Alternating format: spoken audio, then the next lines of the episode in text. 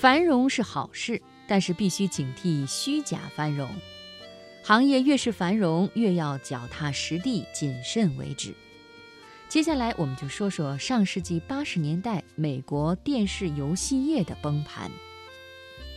上世纪七十年代到八十年代初，正是北美电视游戏行业蓬勃发展、如日中天的黄金时期。其中有一家叫雅达利的公司，更是游戏行业里不可一世的龙头老大，占据北美市场份额的百分之八十，对整个行业有无比强悍的统治力。一九七六年，雅达利被华纳传播以两千八百万美元的价格收购。依托那几年游戏行业的高速增长，到一九八二年，雅达利已经成为价值二十亿美元的巨无霸，他们的年利润占到了母公司华纳所有利润的百分之七十。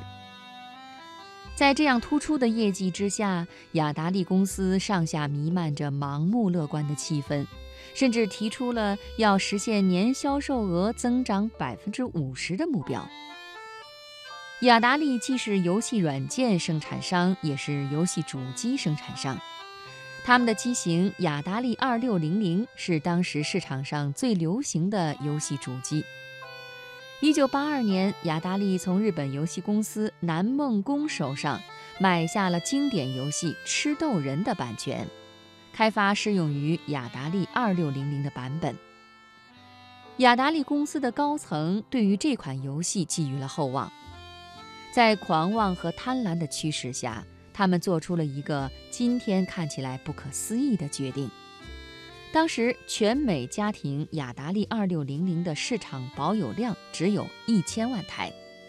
而雅达利一口气生产了一千二百万盒《吃豆人》的游戏卡带。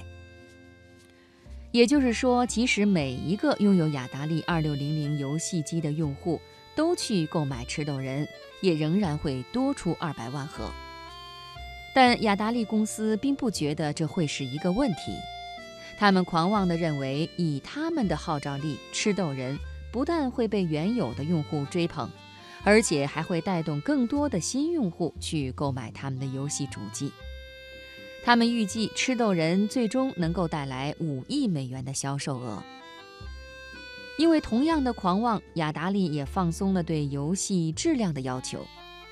粗制滥造的《吃豆人》退出市场以后，遭到了玩家和媒体的强烈批评。游戏中的很多不合理的细节都对玩家的体验造成了严重的影响。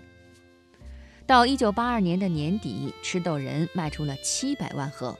创纪录的成为有史以来销量最高的电子游戏。雅达利狂妄也是有他们的道理的，可是不要忘了，他们一共生产了一千二百万盒，剩下没有卖出去的五百万盒所造成的损失，只能由雅达利自己来承担。而且更严重的是，许多购买了游戏的用户后来又纷纷退货，《吃豆人》这款游戏最终成为了一个笑柄。但雅达利并没有从中吸取教训。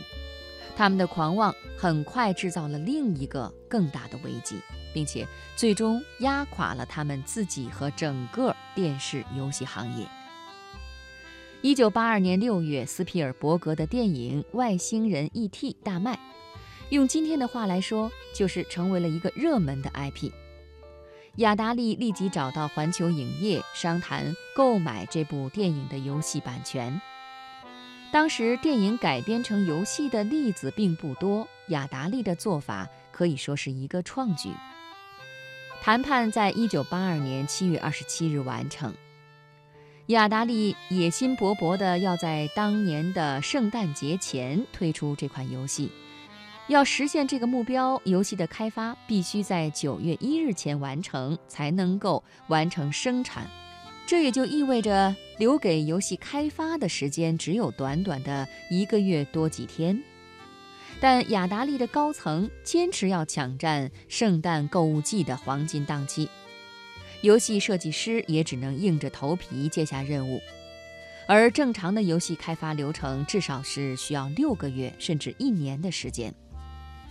可以想见，这样急赶慢赶做出来的游戏不可能好到哪里去。无数的批评蜂拥而来，人们惊讶地发现，这是一款比吃豆人更加粗制滥造、更加不可理喻的烂游戏。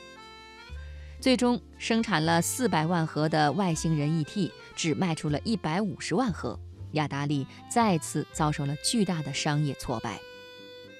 一九八三年，整整一年，雅达利巨亏五点三六亿美元，从此一蹶不振，最终被华纳传播卖了出去。